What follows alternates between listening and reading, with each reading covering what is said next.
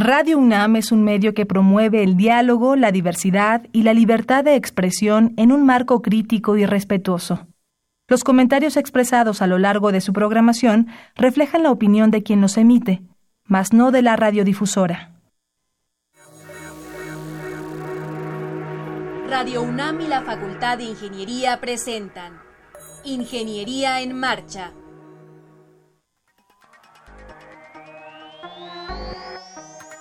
un espacio dedicado a la divulgación del quehacer de la Facultad de Ingeniería.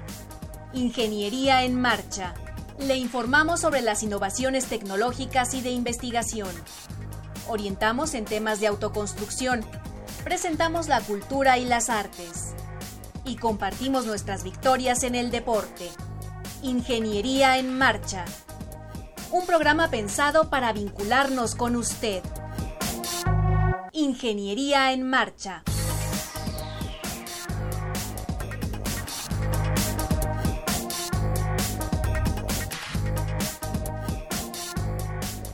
Amigos, muy buenas tardes. Les saludamos en este caluroso día, este 24 de julio de 2018, después de un periodo, yo diría, de vacacionar, un periodo reparador. Eh, espero que usted lo haya disfrutado, que realmente esté descansado y con la batería cargada para eh, regresar nuevamente a la actividad cotidiana. Le damos muchas gracias por sintonizarnos. Yo soy Ernesto Mendoza. Y con el gusto de siempre, como lo hago todos los martes, saludo a Rodrigo Sepúlveda. Rodrigo, ¿cómo estás? ¿Cómo te fue de vacaciones? Muy bien, Inge, muchas gracias. Pues repuestos, con ánimo de, de regresar al trabajo, disfrutamos a la familia, disfrutamos el descanso y los pendientes ¿no? que siempre hay en la casa. Esos eh, nunca se acaban. Nunca se acaban, nunca, nunca. Eh, y bueno, estamos muy contentos. Eh, invitamos eh, al, al, público que entre en comunicación con nosotros. Le damos la bienvenida a los nuevos, a los que están escuchando por primera vez este programa. Y entren en comunicación puede ser por varias vías. Una de ellas es la vía telefónica, el 5536 8989. Ahí está Anaí Monserrat Cortés Rodríguez y Carla Mariela Ramos Bonora del Departamento de Construcción les agradecemos eh, que atiendan las llamadas. También pueden hacerlo vía Facebook. Sandra Corona está atenta a sus comentarios. Eh, y también pueden descargar el programa en la página que es www.enmarcha.unam.mx. Se sube el, programa en formato podcast uno o dos días después que se eh, transmite en vivo.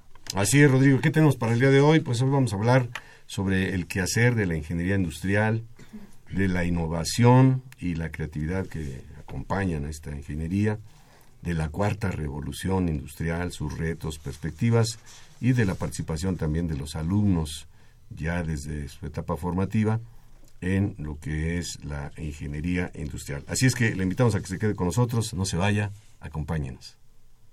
Estás en Ingeniería en Marcha.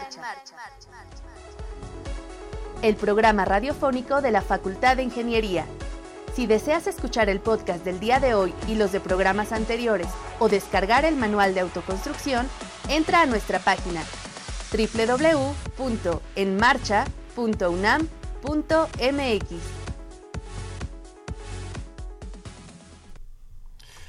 Bien, estamos de regreso. Le reitero nuestro teléfono 55 36 89 89. Vamos a platicar con el maestro en ingeniería Juan Manuel Ábalos Ochoa. Bienvenido, Juan Manuel. Gracias por acompañarnos.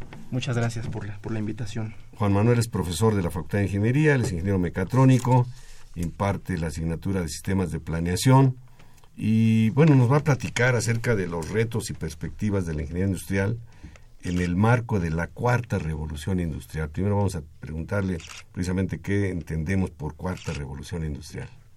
Bien, bueno, la cuarta revolución industrial es un enfoque por el cual ahorita están desarrollando las empresas, las universidades, eh, en la entrega de productos y bienes. Pero yo me voy a remontar un poquito más, que la cuarta revolución industrial tiene una historia, ¿no? donde juntamente comenzamos con la primera revolución industrial que nos habla de la máquina de vapor, eh, con la segunda revolución industrial cuando hablamos de los sistemas de, producción, con la tercera revolución industrial que nos vamos allá a, temas actuales con la automatización y justamente con la cuarta revolución industrial que yo ya nos hace referencia a la convergencia entre los sistemas digitales y físicos para mejorar las la, calidad y las cadenas de suministro, sobre todo en la, en la industria, en las empresas. ¿Cómo se ha identificado esto? Es decir, muchas veces cuando uno está viviendo no esta etapa pues es difícil saber que estás pasando por ella cuáles fueron los indicios o cómo se empezó a hablar de este tema de la cuarta revolución porque cada vez lo escuchamos más claro eh, algunos podrían pensar que es una moda pero realmente la cuarta revolución industrial parte de una agenda en Alemania que se crea en, en, en Davos donde justamente se empiezan a hablar del desarrollo de tecnologías como el Internet de las Cosas, eh, la impresión 3D, las ciudades inteligentes, para mejorar la calidad de las personas. Si bien eh, es un reto eh, que, por ejemplo, se tiene en, en México, hay, se posiciona en la, a México como el, el, lugar número 22 para poder adoptar esas tecnologías. Pero ¿qué es lo que pasa? Que la tecnología cada vez está acelerando. Nosotros cada vez, si nos vamos a la a la web podemos encontrar ciertas aplicaciones, ciertos desarrollos que fomentan esta innovación. Pero ahora nosotros estamos preparados para poder adoptar esa tecnología, esta innovación. Esa es la pregunta, ¿no? Si, si quisiéramos verlo de una manera gráficamente, eh, nosotros todavía nosotros nos faltaría tener una, un aprendizaje, una adopción de estas tecnologías. Ahora, otra pregunta es que los estudios dicen que la cuarta revolución industrial debe de estar basado en soluciones debe de estar centrado en el ser humano, debe de ser sostenible y debe de ser inclusivo. Entonces, justamente no solamente es el desarrollo de las tecnologías eh, exponenciales, que así le podemos llamar, sino también estas tecnologías, cómo se articulan con los sistemas sociales, con los sistemas económicos, con los sistemas políticos, porque al final del día la tecnología no es el fin, sino es el medio que nos permite llegar a concluir un objetivo mucho mayor amplio. Entonces, es una gran oportunidad eh, para las empresas, para las universidades, eh, que es un reto también eh, que hay que articular. Creo que las principales empresas, sobre todo transnacionales, están desarrollando tecnologías, están montando este gran tren de la cuarta revolución industrial, pero todavía identificamos áreas de oportunidad en la formación de los ingenieros con mis estudiantes platicamos sobre el tema y cuando yo les pregunto si alguien conoce Industria 4.0, es su primer acercamiento con ellos. Entonces tenemos que generar esa sensibilidad con los futuros ingenieros para que ellos puedan eh, desarrollar y puedan establecer y construir escenarios, modelos de negocio que de hecho nosotros lo podemos ver en la facultad. Eh, se otorgan premios, se otorgan eh, reconocimientos porque grupo de alumnos de las sociedades estudiantiles crean alguna aplicación, crean instrumento, dispositivo, por ejemplo, en el tema de prótesis, eh, donde justamente a partir de impresión 3D se puedan desarrollar eh, artefactos o, instrumentos que puedan mejorar la calidad de las, de las personas. Juan Manuel, se dice que estamos eh, pues al borde de una revolución tecnológica que va a modificar la forma en que vivimos, la forma en que trabajamos y la forma en que nos relacionamos. ¿Cómo, podríamos visualizar esta cuarta revolución. Digo, las que tú mencionaste al principio, la, la máquina de vapor, bueno, pues cambió todo. ¿Y cómo va a modificar esto en la forma en que vivimos, trabajamos y nos relacionamos? Claro, pues bueno, eh, un ejemplo muy claro es, por ejemplo, el uso del celular, ¿no? El, el, el, teléfono inteligente. Pues realmente el teléfono nosotros lo ocupábamos antes solamente para llamar, pero ahora creo que esa función de llamar es, si exagero, a lo mejor el 10% que lo utilizamos. Ya solamente nosotros estamos utilizando redes sociales, eh, aplicaciones que nos permiten justamente comunicarnos, trabajar, ya nosotros nos permiten hacer teletrabajo. No es necesario nosotros trasladarnos a, una, a un sitio físico para poder coordinar, para poder diseñar, para poder supervisar. Entonces, estos instrumentos a partir de tomar decisiones en tiempo real, creo que es algo que caracteriza mucho la, la revolución industrial, ya no es esperarnos a tener un informe estadístico, sino tomar decisiones reales con gran volumen de datos nos va a permitir eh, ayudarnos. Solamente un, ejemplo. Eh, eh, nosotros conocemos las cadenas globales de, valor, que son estas grandes cadenas o instrumentos que nos permiten ir articulando tanto pues la comercialización, el diseño, la investigación de cualquier producto. En los, en, yo creo que en la década pasada el valor de, estas, de estos procesos estaban en el diseño, en la fabricación, en la producción. Ahora estos valores están más enfocados a los modelos de negocio, a nosotros cómo comercializamos y cómo vendemos nuestro producto a partir de eso. Entonces yo creo que también es un reto para los ingenieros. cómo nosotros podemos articular la tecnología para generar un diagnóstico y alternativas de solución que nos permitan hablar no solamente de sistemas técnicos, sino sistemas sociotécnicos donde justamente promuevan estos mecanismos de, de comunicación, donde a partir de creatividad e innovación y empatía podemos desarrollar estas cosas, estos, estos instrumentos. Ahora, los ingenieros pues no lo pueden solo. Justamente tenemos que crear o tenemos que tener grupos multidisciplinarios, ¿no? Justamente un ejemplo que me gusta mucho son los hackatones. Este, estas reuniones donde eh, se reúnen ingenieros en programación con sociólogos, con historiadores, con diseñadores, con médicos, justamente para desarrollar aplicaciones que resuelven una problemática.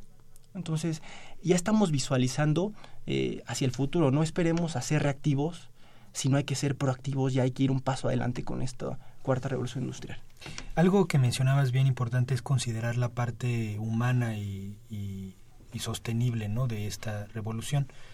¿Qué hacer para eh, evitar ese o ese qué pasa ante este miedo de que la automatización de todo desplace al, al trabajador, al ser humano, al profesor? ¿Sí me explico qué, qué hacer para esto? Sí, yo creo que yo creo que nosotros al final del día somos los que nosotros programamos estas máquinas, ¿no? Justamente este miedo de la inteligencia artificial, de que tenemos los super robots que son capaces en una, velocidad de procesamiento, de autoaprender, de autoorganizarse, pero creo que eh, las personas eh, deberíamos ser también inteligentes para justamente aprovechar esta tecnología. Yo creo que si bien eh, no van a desaparecer estas, estas funciones sustantivas de los empleos del futuro que le llamamos, sino creo que las profesiones se deben de reinventar. En el caso, por ejemplo, de los ingenieros civiles, ingenieros eh, electrónicos, tenemos que hacernos más humanos.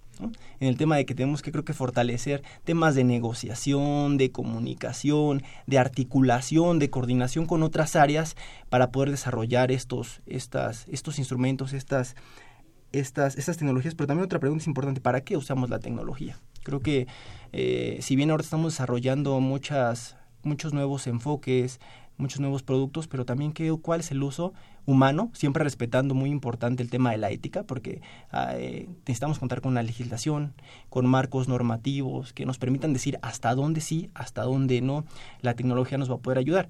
Pero creo que un área de oportunidad importante en México, sobre todo, es que nosotros no contamos con un con una secretaría o un ministerio de tecnologías de la información y comunicación.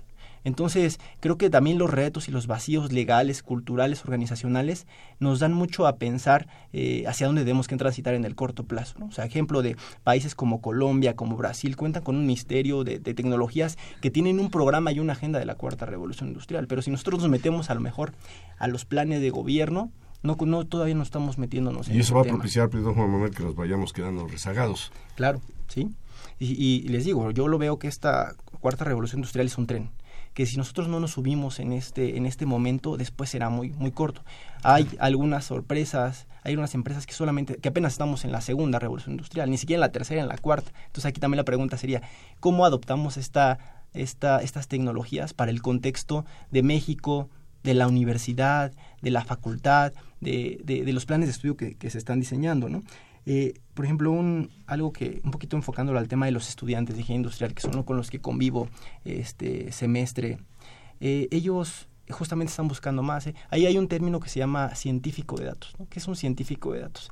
Es aquella persona que toma decisiones y que utiliza herramientas de la computación, de la econometría, de los temas matemáticos y ahorita, por ejemplo, yo tengo un, estudiante, un, un ex estudiante de ingeniería industrial que entró a la facultad de economía a estudiar la especialidad en econometría, porque justamente él busca poder fortalecer sus capacidades eh, pues, eh, y aptitudes para poder llegar a ser un cierto científico de datos y que le permita poder aspirar a tener una de Big Data, de Machine Learning. Entonces, creo que lo, y, y, y, él me platicaba, es que cuando yo fui a la Facultad de Economía y me hicieron la entrevista, me preguntaban, ¿y por qué un ingeniero quiere estudiar econometría? Le podría estar quitando el lugar, porque es una opción de titulación para algún economista, dice, bueno, es que nosotros lo necesitamos. Y yo creo que también un, economista necesita de un ingeniero para desarrollar esta vinculación de a lo mejor generar escenarios, el tema de logística, investigación de operaciones, eh, cadenas de suministro. Entonces, yo creo que esta colaboración entre multidisciplinaria es sumamente importante. Importante. Hay palabras que se asocian a la revolución 4.0 que le estás llamando, Juan Manuel, como toda la parte de nanotecnología, neurotecnologías inclusive, la, la robótica, la inteligencia artificial, la biotecnología, los drones que vemos por todos lados, las impresoras 3D y demás. Hay dos conceptos que yo te pediría que nos explicaras a nosotros y por supuesto también a nuestro auditorio. ¿Qué son los, o qué tenemos, eh, qué debemos entender por los sistemas ciberfísicos? Y otro concepto es el Internet o la Internet de las cosas. Sí, realmente, como les digo, si nosotros pudiéramos definir la cuarta revolución industrial sería el diseño y la utilización de sistemas ciberfísicos. ¿A qué nos referimos con sistemas ciberfísicos? Es poder conjuntar un sistema físico, presencial, con el uso digital de, la tecnología. O sea, no solo nosotros tenemos, por ejemplo, una máquina que tiene un sensor, que está a lo mejor midiendo la temperatura, eh, la humedad, cualquier variable que se nos pueda ocurrir, pero esta, este sistema físico convierte la información en un tema digital y a lo mejor la ubicación geográfica, a lo mejor a otro país, a lo mejor a otro tomador de decisión y se están tomando decisiones. Entonces estamos hablando de esta convergencia entre lo digital y lo físico para poder mejorar las cosas. Y esto va muy asociado al, al Internet de, de las cosas o Internet of Things, donde hablamos de que los elementos, las personas, los dispositivos debemos de estar conectados. Otra vez volvemos al tema de colaboración, donde nosotros poder estar compartiendo la información. Ese es un tema que no nos gusta mucho compartir la información, pero es necesario. Si nosotros no medimos lo que estamos haciendo, pues no se mejora. Tú hablabas ahorita de los drones. ¿Qué pasa? Eh, hay propuestas de que a lo mejor podríamos sustituir las cámaras o los elementos de vigilancia por drones en las ciudades. Ahorita con el problema que nosotros tenemos de, de, seguridad, pues podríamos utilizar estos dispositivos que nos estén mandando información georreferenciada de lo que es lo que está pasando. Ya, ya hablamos de un sistema ciberfísico donde tenemos un elemento que está tomando a lo mejor alguna fotografía en tiempo real, que a lo mejor se manda a alguna sección o departamento de la policía, que ese departamento de policía toma decisiones y nos permite generar a lo mejor medidas contingentes de prevención del delito. Entonces, resuelve un problema sumamente importante a través del uso de la tecnología. Claro. Eh, ¿Qué tan lejos está esta revolución del usuario final? Es decir, de nosotros, de los de a pie, la vida cotidiana, sobre todo en nuestro país, ¿no? La pregunta te la hago de la realidad cotidiana en México, ¿qué tan lejos estamos de ella? Yo creo que, que, tenemos ausencias y vacíos, sobre todo en la, en la intención de quererlo hacer. Creo que el, a lo mejor el, usuario final del producto, del bien o el servicio, no nos importa que es la cuarta revolución industrial, sino que no, lo que nosotros buscamos es mejorar la calidad de nuestra vida, de los productos, de los servicios, que, por ejemplo, al hacer un trámite sea más eficiente, sea más rápido, ¿no? Y ahorita tenemos muchas plataformas, ya podemos imprimir el acta de nacimiento, creo que ya vamos a poder imprimir la cédula profesional, que es un, que es un trámite que para los que hemos pasado por ello es un sistema, es un tema, es un tema engorroso, y creo que lo más valioso que nosotros tenemos es el tiempo. Entonces, eh, yo creo que si hacemos, si, yo creo que la academia debe de establecer una agenda, ¿no? Con los gobiernos, con, la, con las empresas, para poder desarrollar, esto, primero sensibilizar, a, los estudiantes, a los profesores que toquen estos temas, que los proyectos, eh, hablaba, hablaba la, semana pasada un profesor muy, muy, muy famoso del MIT que justamente hablaba y decía que eh, tenemos que ser disruptivos, pero no solamente en la tecnología, sino en la forma de poder impartir la clase. Él decía, es que pareciera que cuando uno va a dar clases, se le está entrenando al ingeniero o al, o al, o al estudiante para trabajar en una fábrica. Entonces, ¿cómo generamos esa conciencia de poderlo hacer?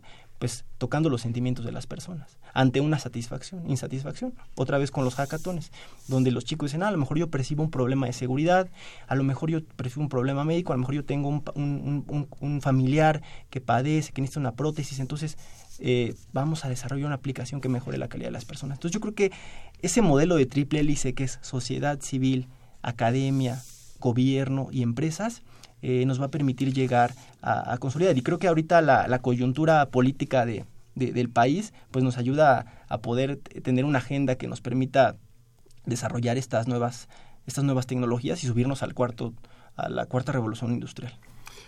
¿hay algún libro o alguna película a lo mejor que, que nos muestre alguna visión o alguna posición visionaria de alguien, como fue en su momento, no sé, quizá la de Julio Verne, y que ahorita nos pudiera sonar a fantasía, pero que con los años se puede convertir, o se va a convertir seguramente en realidad. hay un autor por aquí, Klaus Schwabs, eh, autor del libro de la Cuarta Revolución Industrial, pero me imagino que va en los términos que tú me estás platicando, pero algo así como más visionario en el sentido de, de la imaginación echada a volar. Por ejemplo, se habla de que la revolución cuarta, la revolución industrial, podría acabar con 5 millones de puestos de trabajo en 15 países industrializados. Entonces, imagínate toda esa gente, que ya los robots trabajando en las fábricas de automóviles y en todo, y, esas personas, ¿qué, ¿qué, van a hacer o qué, cómo va a cambiar su vida?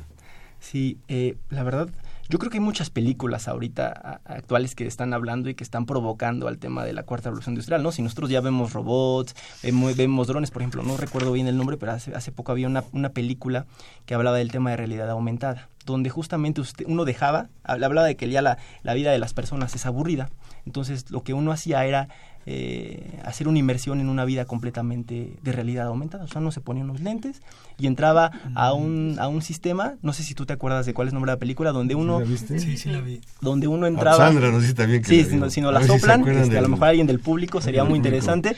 Y donde uno entraba en una, en, un, en una vida ficticia y tenías otro nombre, más joven. competías más joven, más competías, entonces te ponías tu, este, tu perfil. Y entonces yo creo que eso también es, es, es, disrupción eh, y hay muchos, hay muchos libros, muchas películas, pero creo que más que una, una película, creo que nosotros debemos de diseñar el futuro y debemos de, empezar a, pensar qué es lo que nosotros tendremos que estar haciendo desde la academia, desde las empresas, para, para que esto no solamente sea una, un, como tú comentas, algo ficticio, sino que sea una realidad. Claro, claro. ¿Eh? No, sí, y los que no se adapten a esta nueva tecnología, pues van a perecer, hablando de la parte de las, de las industrias.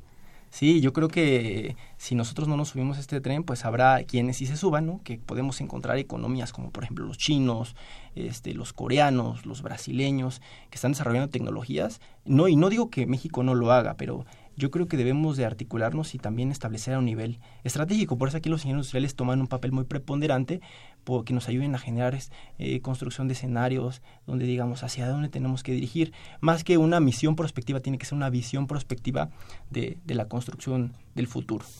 Muy bien, muy interesante la, la plática. Si alguien del público nos eh, recuerda el nombre de la película que comentaste, Juan Manuel, y pues te agradecemos mucho tu participación aquí en Ingeniería en Marcha. Muchas gracias por, el maestro Juan Manuel Ábalos Ochoa, profesor de la Facultad de Ingeniería. Muchas gracias. Gracias. Estás en Ingeniería en Marcha. El programa radiofónico de la Facultad de Ingeniería.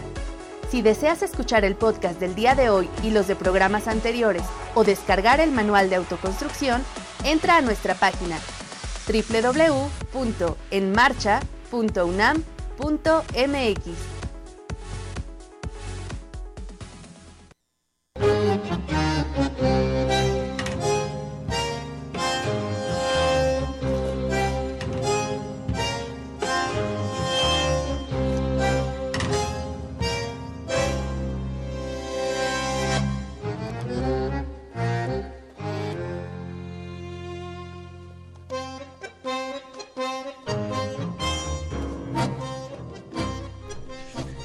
Estamos de regreso con ustedes amigos y ahora tenemos en la cabina a Héctor Reynolds Zamora. Bienvenido Héctor. Hola, ¿qué tal? Muy buenas tardes. Y, eh, y al profesor Diego Nieto Fierro. ¿Qué tal? Buenas tardes, Rodrigo Ernesto. Muchas gracias por la invitación. Bienvenidos. Eh, nos van a hablar de un tema bien interesante y bueno, de una dinámica que ya tiene varios semestres en nuestra facultad. Nos van a hablar de creatividad e innovación o innovación y creatividad, que es una asignatura que se imparte tengo entendido en la carrera de Ingeniería Industrial, no sé si algunas carreras sean afines a esto. Así es. Eh, sí, bueno, actualmente Ingeniería Industrial es la única carrera de la facultad que tiene la asignatura de creatividad e innovación como obligatoria dentro del plan de estudios. Eh, hay otras carreras como eléctrica electrónica que la toman como optativa. Y bueno, y ahora la división de ciencias sociales y humanidades eh, abrió un taller sociohumanista de creatividad para que las demás carreras eh, puedan acceder. Civiles también la ah, tenemos, ¿eh?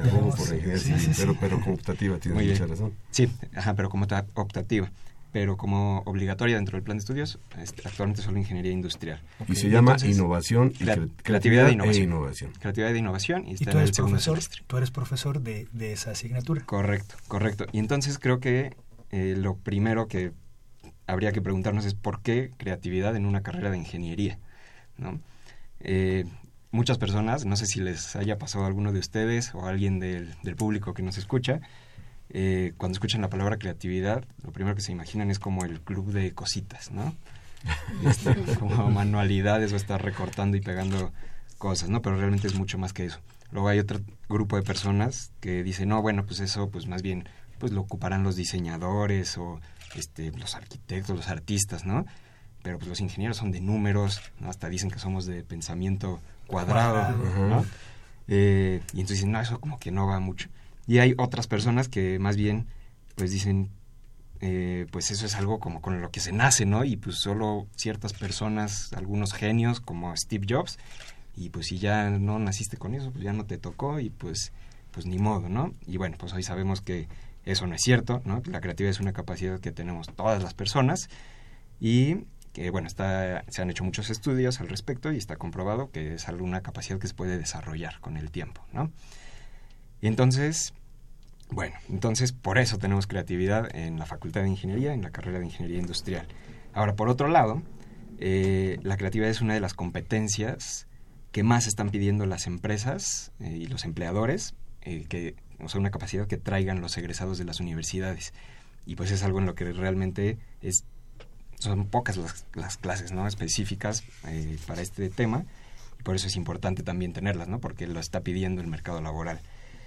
Y por otro lado, eh, pues bueno, la misma palabra ingeniero, ¿no? Eh, pues viene de ingenio, y entonces como ingenieros nos toca utilizar ese ingenio para resolver problemas, ¿no? A eso nos dedicamos. En distintas áreas, de distintos tipos de problemas, pero en general a eso nos dedicamos los ingenieros. Y el gran tema es que en el mundo en el que vivimos y en esta época en la que nos toca vivir, pues los problemas que nos toca resolver cada vez son más complejos, ya no son tan sencillos, ¿no? El, el, mundo cambia muy rápidamente a una gran velocidad y bueno, ahorita en el bloque anterior pues platicaban de la cuarta revolución industrial, ¿no? Y entonces precisamente o sea, todos estos, estos avances y toda esta revolución que viene, pues va a traer nuevos problemas que como ingenieros pues nos va a tocar resolver. Y para eso Vamos a necesitar nuevas ideas, nuevas soluciones y para eso necesitamos la creatividad. Ser creativos. Déjame nada más hacer un, paréntesis, sector, si me permite, para invitar a nuestro público a que nos llame nuestro teléfono 55 36 89 89. Muchas gracias por participar con nosotros.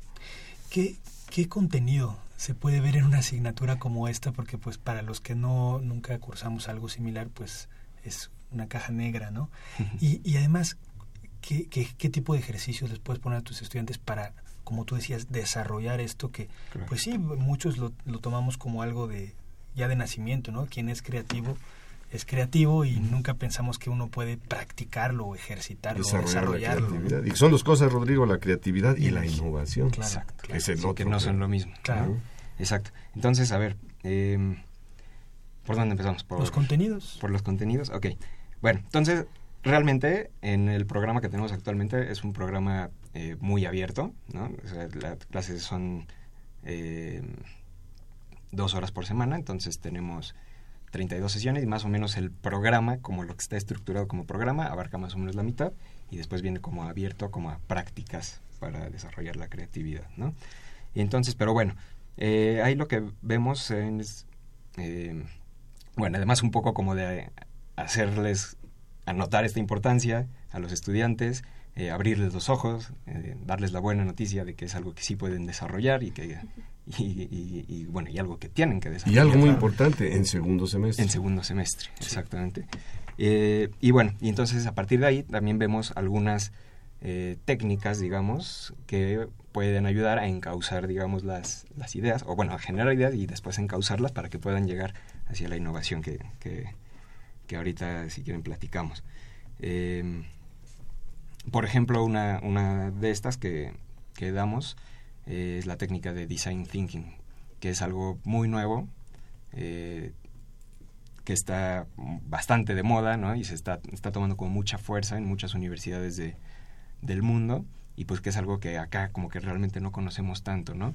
Entonces, eh, esta es una metodología de innovación eh, que se divide en cinco etapas, ¿no? Y que te va guiando como dentro del proceso que debes seguir para poder llegar de una necesidad que exista allá afuera este, y ir traduciendo eso los pasos que debe seguir hasta llegar a un producto que resuelva una necesidad eh, para un público específico, un, usuario específico. Esa es la característica principal de esta metodología, ¿no? que se centrada en, los usuarios. pero ¿en dónde está presente la innovación ahí? Porque pueden crear diferentes, eh, no sé, productos para satisfacer una necesidad. Sí. Pero la innovación lo que pasa es que no existe. Es que eso es la innovación, precisamente. La innovación se da cuando se tiene una necesidad, alguien en el mundo tiene una necesidad. Entonces, en el proceso de innovación se trata de identificar esa necesidad, generar ideas y aplicar esas ideas, porque esa es un poco la diferencia entre la creatividad y la innovación, ¿no?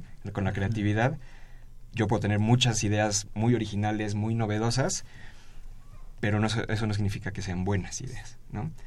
Cuando entra la innovación es cuando esas ideas se traducen en algo específico para resolver esa necesidad específica, agregar valor a la persona que, que para la que va dirigido ese producto o ese servicio, en la forma de un producto o de un servicio.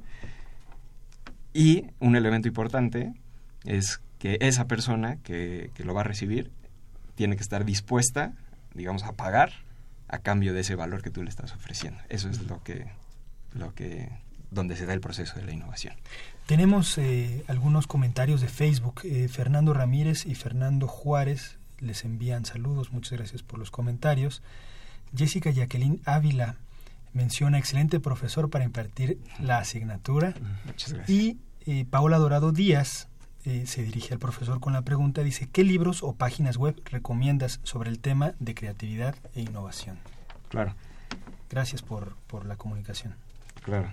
Este, pues mira, eh, realmente la verdad es que cada vez hay más. A mí, específicamente, por ejemplo, de, del tema de design thinking que les, que les platicaba ahora, em, hay un libro que me gusta mucho que se llama Designing for Growth de Jean Litka, que es editado por la Universidad de Columbia, este, que es esta parte del design thinking enfocado un poco más como hacia una cuestión empresarial. Entonces empata un poquito más como con la formación o con el tipo de pensamiento que tenemos como ingenieros. Realmente los que han desarrollado todo esto de design thinking han sido, bueno, esto surge en, este, en una empresa en California que se llama IDEO. Eh, y bueno, lo ha retomado mucho y ha tomado mucha fuerza ahí en Stanford, ¿no? Pero este que les, que les recomiendo es eh, de la Universidad de Columbia y es un enfoque un poquito más como para como para gente de negocios, ¿no? O, ingenieros. Lo hemos escuchado, Héctor. Sí. Héctor Reynos. Sí, sí, estoy a la espera. Eh, a la espera. Platícanos en, qué estás involucrado tú en ese proyecto. Sí, yo como alumno reconozco la, la importancia de la creatividad y sobre todo de, de la materia eh, que, nosotros tenemos ya en, segundo semestre. Recién terminé mi, mi primer año de, universidad y yo creo que esta materia, eh, al menos para mí y para nuestro equipo de trabajos, que ya hablaremos adelante del concurso, eh, fue, fue importante porque nos dio un panorama acerca a, lo, a, lo, que nosotros nos vamos a, enfrentar, por así decirlo, en, un futuro o, o inclusive en, nuestra vida laboral.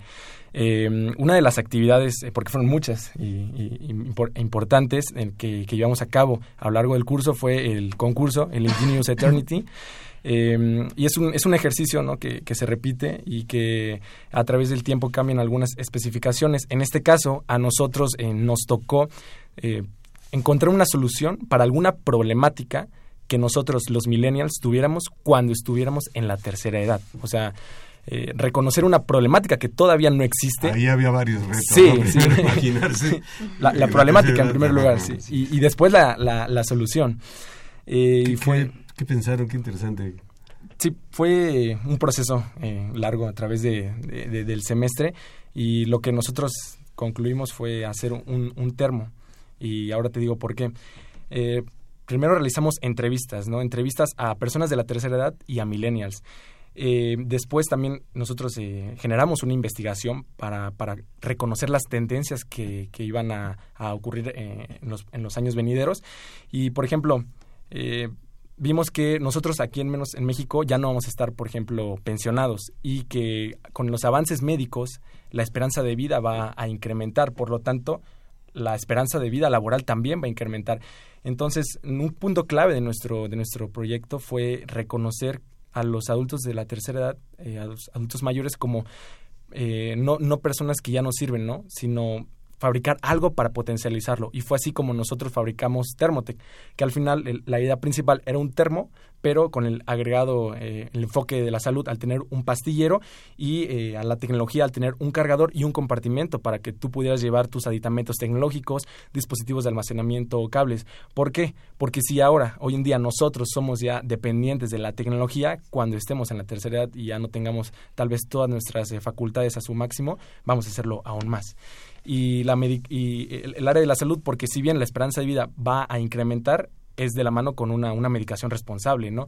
Por lo tanto, nosotros decidimos incluir ahí eh, el pastillero para así eh, tener eh, ya un dispositivo que integrara lo que nosotros queríamos iba a resolver las necesidades de una persona laboral. Y una alarmita ahí que, recuerde que ya toca la pastilla porque se nos olvida de repente tomarla, ¿no? Así es. Sí, eh, bueno, y nada más eh, quisiera comentar un poquito más de este eh, concurso como tal, que es el tercer año que lo hemos hecho. con distintas temáticas, ¿no? Han estado aquí con ustedes los ganadores de las ediciones anteriores, que tuvimos el primer año que fue de, este, de juguetes, el segundo año que fueron más bien campañas para promover los valores de la universidad entre la comunidad, y bueno, ahora tomamos el tema de, de los adultos mayores millennials. La clase, es eh, cuando habla de clase, pues todo el mundo se imagina el salón de clases con las bancas ahí fijas, el profesor al frente, los alumnos al frente de él también.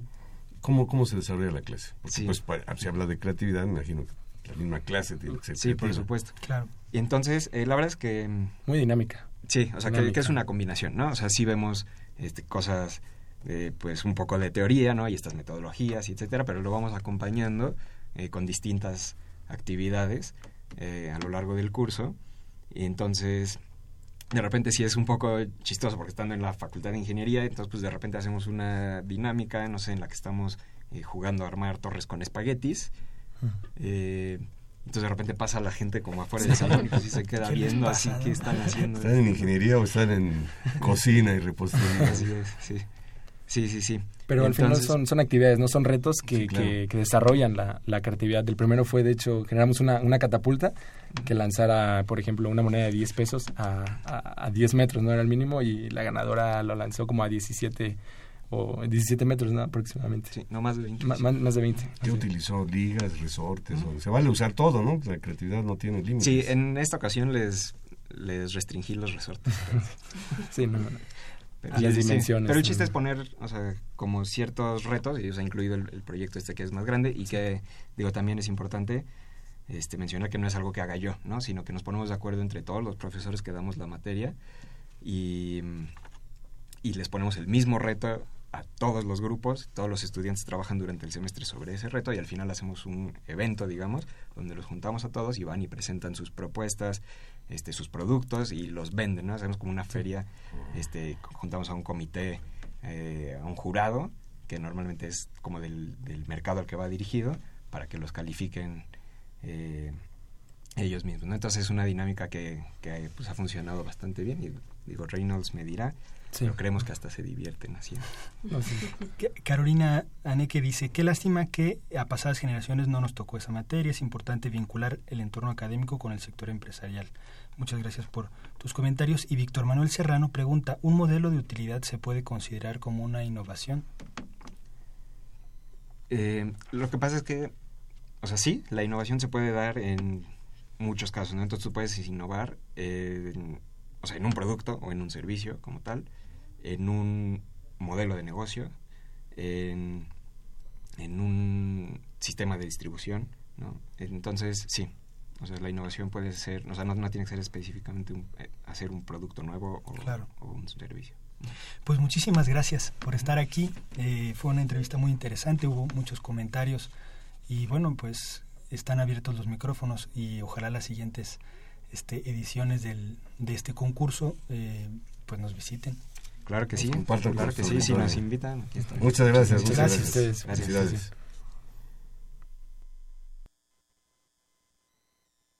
Ingeniería en marcha. el programa radiofónico de la Facultad de Ingeniería.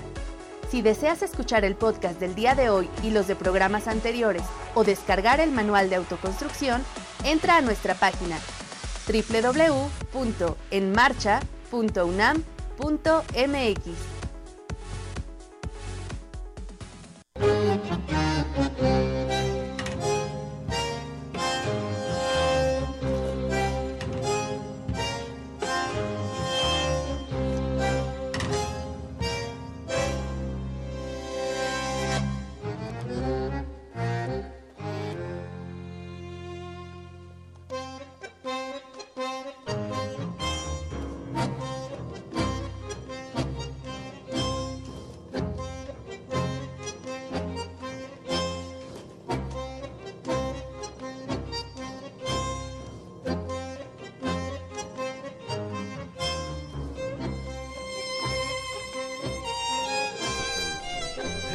Estamos de regreso, gracias por continuar con nosotros. Le reiteramos nuestro número telefónico 55 36 89 89. Agradecemos nuevamente la participación de Anaí Cortés y de Carla Mariela Ramos, que nos apoyan ahí atendiendo su llamada telefónica. Bueno, están con nosotros ahora dos alumnas de la precisamente de la carrera de Ingeniería Industrial, se trata de Sinaí Sánchez, bienvenida, buenas tardes. Hola, buenas tardes. Y de Pamela Ramírez Hernández. Buenas tardes, gracias. Nada más y nada menos, déjenme sacar acá mi acordeón, presidenta y vicepresidenta de la Sociedad de Alumnos de Ingeniería Industrial. ¿Es así? Así es. Sinaí es la presidente o presidenta, se vale decirlo, y Pamela es la vicepresidenta. Platíquenos eh, cuáles son los objetivos de la sociedad, qué es lo que hacen, qué programas tienen. Eh, en fin, hay mucho que hablar. Claro que sí. Sinaí, por favor. Ay, gracias.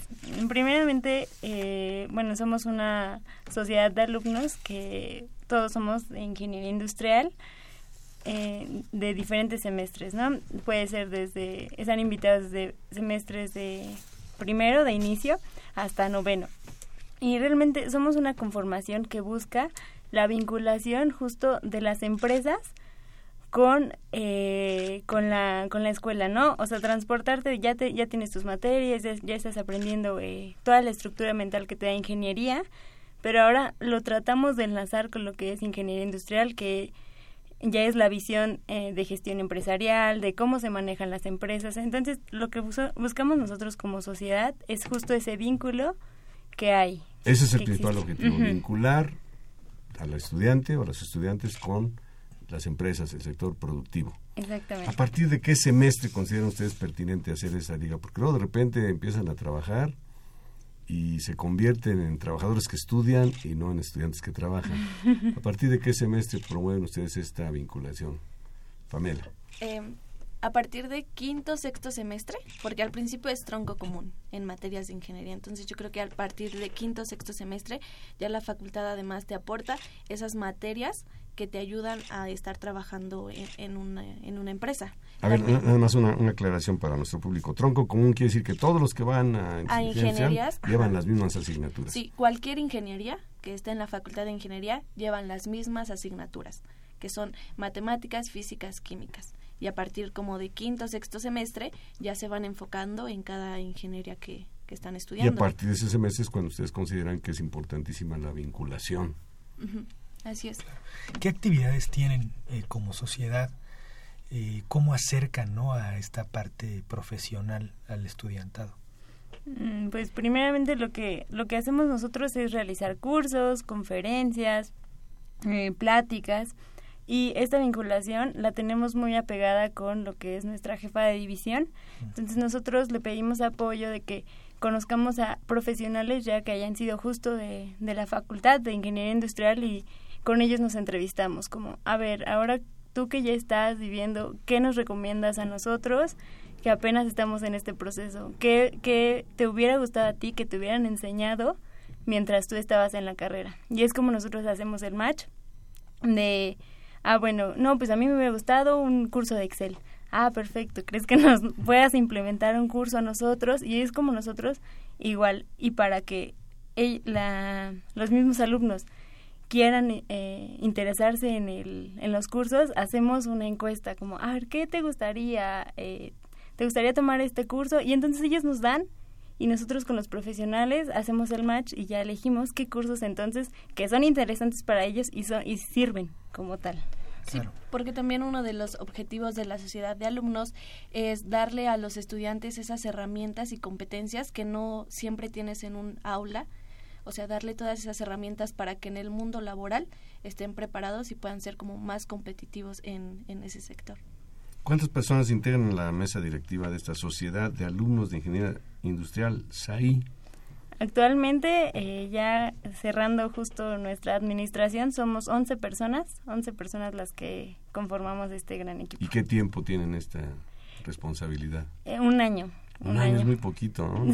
sí. poquito. Ya deberían modificar los estatutos para que fueran dos, cuando menos. Porque un año es muy poco, ¿no, Rodrigo? ¿Cómo, ¿cómo lo ves? Sí, es muy poquito. Eh, se pasa muy rápido y, y, hay proyectos que pues obviamente se, se tienen que alargar, ¿no? Sí, esa es una eh, de las cosas que intentamos hacer, que eh, estudiantes de ingeniería industrial desde semestres más bajos se vayan integrando y estén trabajando con nosotros para que a ellos se les vaya quedando la sociedad y ya conozcan cómo trabajamos, cuáles son las bases de la sociedad, qué es lo que buscamos para que no empiece otra administración totalmente en blanco. O sea, nosotros seguimos como apoyo y seguimos trabajando todos juntos para que la sociedad pueda continuar con ese mismo camino. En la página de la facultad aparece que la sociedad fue creada para brindar a los alumnos de ingeniería industrial identidad y sentido de pertenencia. Creo que eso es bien importante. Identidad y el sentido de pertenencia pues a la carrera a la que van a dedicarse el resto de sus vidas. Así es. ¿Cómo, cómo impulsan ustedes, cómo logran esta identidad? Por ejemplo, eh, pues de, como Ahí en la facultad existen diferentes sociedades. Entonces, hay, hay de todas las carreras. Eh, nuestro papel es como qué necesitan, o sea, qué es lo qué es lo que diferencia la ingeniería industrial de todas las demás ingenierías, ¿no? Que justo sería esta parte. Nosotros lo que tratamos de hacer con dar herramientas y todo es diferenciar que si bien la ingeniería te enseña este análisis matemático o esta estructura mental de eh, a llegar a una resolución, la resolución de un problema, la ingeniería industrial, y te dice que todo se puede medir, la ingeniería, la ingeniería industrial te dice que todo lo medible es mejorable. Entonces, justo eso, ese, eso, este pensamiento, este pensamiento de mejora continua es el que nosotros queremos impulsar y que se sientan identificados, que sean, ah, bueno, mi ingeniería industrial es porque quiere mejorar, quiere cualquier, cualquier proceso mejorarlo. ¿Qué, eh, como estudiantes, pues ustedes son estudiantes, no sé de qué semestre sean, ¿de qué semestre son? De noveno. Las dos de noveno. Ya van de salida. Ya van de salida. ¿Qué, pueden decir de lo que han aprendido en la facultad? ¿Qué sienten que tal vez falta o se podría eh, mejorar? ¿Hay áreas de oportunidad? ¿Qué pueden decir de su formación como en esta especialidad de la ingeniería?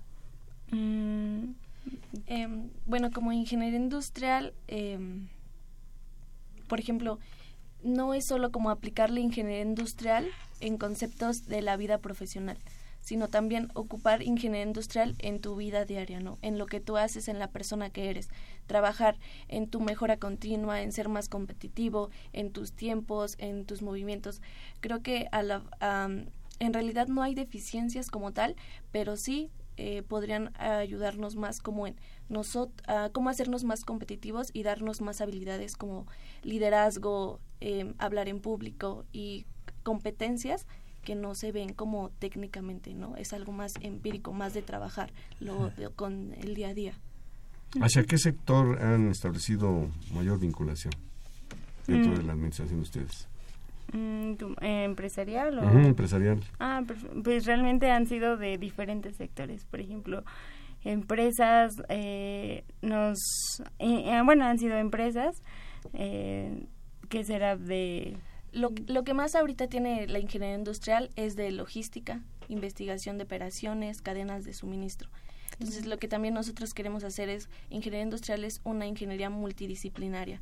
Entonces, también queremos darle varios enfoques. Ahora enfocarnos, irnos más como hacia calidad, eh, empresas manufactureras, el sector automotriz, ya no quedarnos solamente en, en lo que se inició, ¿no? Porque antes era sociedad de alumnos de cadena de suministro. Entonces estuvo trabajando bajo ese concepto de cadena de suministro, logística, investigación de operaciones. Pero sabemos que ingeniería industrial tiene más eh, que aprovechar. Salvador Fuentes Mejía les manda un saludo en forma de emoticono, una carita con, una carita feliz, una carita feliz con ojos en forma de corazón. Ah, excelente. Él es parte de la sociedad, por cierto. Saludos, Salvador. Salvador, por aquí lo tenemos. Salvador Fuentes, ¿verdad? Sí. Él es secretario, es de, el la, secretario. de la sociedad.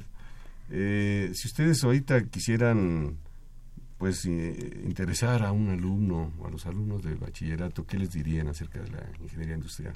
Ay, que es la mejor carrera.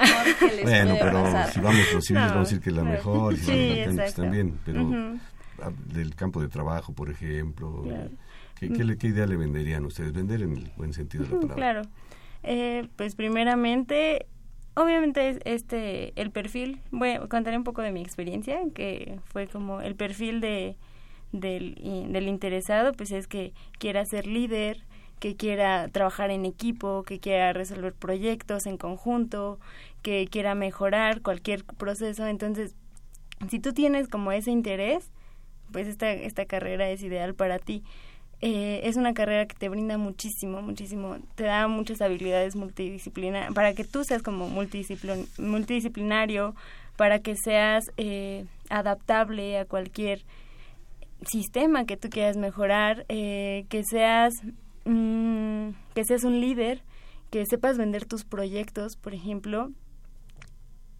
¿Por qué? Porque aparte de, ingeniería, de entender los procesos, lo que te enseña ingeniería industrial es a venderlos, a saber cómo y cómo lo puedes hacer tú viable. Aparte de crear tu proyecto, aparte de diseñar, de innovar, tú lo, con ingeniería industrial lo puedes vender, lo puedes hacer atractivo a cualquier otra persona. Entonces, yo creo que si quieres... No, eh, pues con esos argumentos seguramente todos, todos van a querer ser ingenieros industriales. Sí. ¿Verdad? Sí, realmente ingeniería industrial es una carrera muy completa y es estar produciendo ideas, viendo las cosas de una manera diferente, buscar soluciones a todos los, los procesos que hay. O sea, vas caminando en la calle y ya no ves las cosas igual, ¿no? Una vez estudiando ingeniería industrial ya comienzas a ver todo de una manera diferente y realmente vale la pena estar en industrial y además es, como les comentaba, es multidisciplinaria, es muy versátil, eh, tanto podemos estar en, en manufactura calidad como logística, entonces realmente vale la pena ¿Qué proyectos tienen en puerta en el corto plazo? ¿Cuándo terminan su administración ustedes? Ya terminamos en agosto, pero ahora... O sea, no les toca el próximo semestre, que arrancará el 6 de agosto. Ajá, exacto, justo. O sea, ya sería como el, la bienvenida al nuevo ingreso. Ahorita tenemos unos cursos, estamos y justo empieza en la próxima semana, entonces estamos full con eso, estamos echando Ah, pues si todavía hay oportunidades de, ¿de, qué son? ¿De qué son? Platícanos de qué eh, son los cursos. Este intersemestre tenemos cursos de Excel, eh, finanzas y taller de análisis de causa raíz. Eh, van a empezar, serían los sábados de 8 a 12 de la, de la mañana. Realmente es un costo muy accesible. Pueden entrar a nuestra página de Facebook, SAI UNAM Oficial. SAI con doble I. SAI con doble I. UNAM oficial y ahí pueden ver toda la información, cómo inscribirse y la verdad es que los cursos son para todos. No es necesariamente que sean de ingeniería industrial ni de la facultad, sino para cualquier estudiante, cualquier profesionista, cualquier interesado que quiera participar en ¿Quiénes imparten esos cursos? Eh, Nos apoyan egresados, egresados de la facultad eh, que, que están dispuestos a retribuir todo lo que la facultad nos ha dado. Ese es, ese es realmente por lo que ellos quieren participar. Nosotros les extendemos la invitación de que, como ya lo había mencionado, todo el proceso de elegir el curso y ellos dicen sí, voy por el hecho de retribuir. Entonces son egresados de la facultad, mm, casi todos o la mayoría son ingenieros industriales o del área Aparte son expertos en el tema, ellos lo trabajan y lo viven día a día y vienen a, contar la experiencia. Y lo comparten, ahí se cumple el objetivo ¿no? de la vinculación, que vean los, estudiantes de que lo que están aprendiendo no es ni teórico ni utópico, sino que es una realidad y que lo van a aplicar en cuanto salgan. Sí, muy interesante. ¿E-, ¿En dónde se, se imparten, los, cursos? Son en la Facultad de Ingeniería. En los salones ahí. Igual, ajá, no, no se hace nada fuera de la facultad, sí, ahí son en las aulas de ingeniería. ¿Cuántos años tiene de existir la sociedad? Como tal, tiene más de 10 años, pero SAI, SAI, la Sociedad ya de Alumnos de Ingeniería Industrial, son cuatro años. Este agosto Cumple se cuatro. cumplen cuatro años. Pues es un, un equipo bastante numeroso. ¿Cuántos integran la mesa directiva? Estoy viendo aquí, Senaí, Pamela, en fin, dos, cuatro, seis, así rápidamente, como 12 personas más o menos. ¿no? Sí, tenemos diferentes áreas de trabajo, cada uno se dedica y- y lo comento porque eso ya les va desarrollando a ustedes precisamente lo que nos estaban platicando, la capacidad de organizar, Claro. de liderar, Ujú. de- liderazgo, trabajo en equipo. de, de cuestiones que les van a servir de mucho. Así ¿Qué tanto es. promueven también el que los egresados pues formen sus propias empresas? Ah, muchísimo, muchísimo. Por ejemplo, hemos tenido, en esta, en esta ocasión no, pero ha- hay cursos de desarrollo empresarial. Eso sí, o- lo que da la carrera, lo que damos los cursos es a que no solo estudiemos por trabajar para alguien, sino el hecho de que tú solito, tú tienes las habilidades, ah, pues de ti crea tú una empresa, emprende, genera, eh, Innova. Sé creativo. Entonces, De lo que hablamos en el segmento anterior, Exacto. precisamente. Sí, porque luego hay alumnos eso. que se preocupan y quieren encontrar trabajo. No te preocupes, si no lo encuentras, Pues, genéralo. claro, Y Tienes como- los elementos para hacerlo. Y como decimos, un lema de la ingeniería industrial, siempre hay algo que se puede mejorar, ¿no? No es necesariamente que tú saques un producto nuevo, sino mejora algún proceso, mejora algo y hazlo. Si eso es lo que te apasiona, lo que te gusta, adelante. Nos decías, Pamela, que ahora ves las cosas con otros ojos, con otra óptica. ¿Nos podrías dar un ejemplito? Sí, por ejemplo, no sé, entras al supermercado y ves cómo está la logística de todo, ¿no? Ves por qué algunos eh, productos están acomodados de una manera, ¿no? O empiezas a ver, por ejemplo, en cuestión de seguridad, que la optimización y seguridad, empiezas a ver cómo ah, eh, le falta una identificación de este lado, o si hay un, un accidente, por dónde tengo que salir, qué es lo que tengo que hacer, o cómo podría yo mejorar todo el traslado que recorre una persona desde que entra al supermercado compra ciertos productos hasta la caja, ¿no? ¿Cómo puedo reducir ese tiempo o aumentarlo? ¿O cómo puedo mejorar? Eh, Rodolfo García Carvajal les manda tres veces la- la- el emoticono de- y les pregunta, ¿puedes unirte si eres de otra facultad? Obviamente de la misma carrera, supongo que es ingeniero industrial, pero ¿tienen abierta esa convocatoria? Claro, Eh, sí, eh, lo que hace también SAI como tal es el hecho de conjuntar diferentes pues mm, perfiles para ser íntegro, o sea, para que todo se pueda conllevar, de que todos aprendamos de todos, de que tú complementes esas habilidades que quizá no tienes por el perfil que has llevado durante algún tiempo y que otra persona llegue y te muestre. Entonces, eso es para nosotros fundamental. El hecho de que si hay multi si se hacen las áreas multidisciplinarias, qué mejor, qué mejor que conformen a un perfil integral. Ahorita que mencionaba Pamela lo de la tienda esa, pues, me, me ocurre pensar, yo me dediqué mucho tiempo a eso y me- de hecho estoy en esa área, en la construcción. En la construcción se puede ap- aplicar esto que estás comentando. Sí. Cómo están haciendo los procesos Sí. productivos finalmente de la construcción. Sí, claro. así es. Sí, así es. Y no es solo como en construcción, en un supermercado, eso es lo que comentaba Sinaí. Nosotros ing- eh, dar ingeniería industrial a otras ingenierías u otras carreras y que las otras carreras nos aporten algo a nosotros. Porque en todo hay de todo. Claro. O sea, yo siempre le digo a mi amiga, por ejemplo, vamos caminando y le digo, pues, estaban construyendo un edificio, la, la Torre Vancomer, creo era. Y le digo, ve, todo lo que hay ahí es ingeniería industrial. Y ya hasta se cansaba, "Ay, ya, Pamela. Pero, pero es que es real, Sí. está en los Pamela procesos. está enamorada de su Está carrera y qué bueno que así sea, logró Sí. la identidad y logró el apasionarse con su carrera, que eso es algo muy importante. Muchas gracias, muy felicidades a, Gracias. a Sinaí Sánchez y a Pamela Adriana Ramírez Hernández por acompañarnos aquí en Ingeniería en Marcha. No, gracias a ustedes, muchas Bien, gracias. Rodrigo, pues nos vamos. Nos vamos. Eh, no me agradecer el favor de su atención, a usted que nos sintonizó. Quiero agradecer también la participación de Pedro Mateos en la producción del programa, de Sandra Corona en las redes sociales, de María Eugenia Fernández en- de la Coordinación de Comunicación, de José Luis Camacho en la página web y en los controles técnicos de Socorro Montes. Le invitamos a que continúen disfrutando de la programación musical que Radio UNAM tiene para ustedes. Hasta pronto. Radio UNAM y la Facultad de Ingeniería presentaron Ingeniería en Marcha.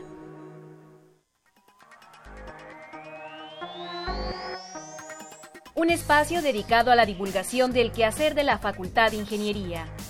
Ingeniería en Marcha. Le informamos sobre las innovaciones tecnológicas y de investigación. Orientamos en temas de autoconstrucción. Presentamos la cultura y las artes. Y compartimos nuestras victorias en el deporte. Ingeniería en Marcha. Un programa pensado para vincularnos con usted. Ingeniería en Marcha.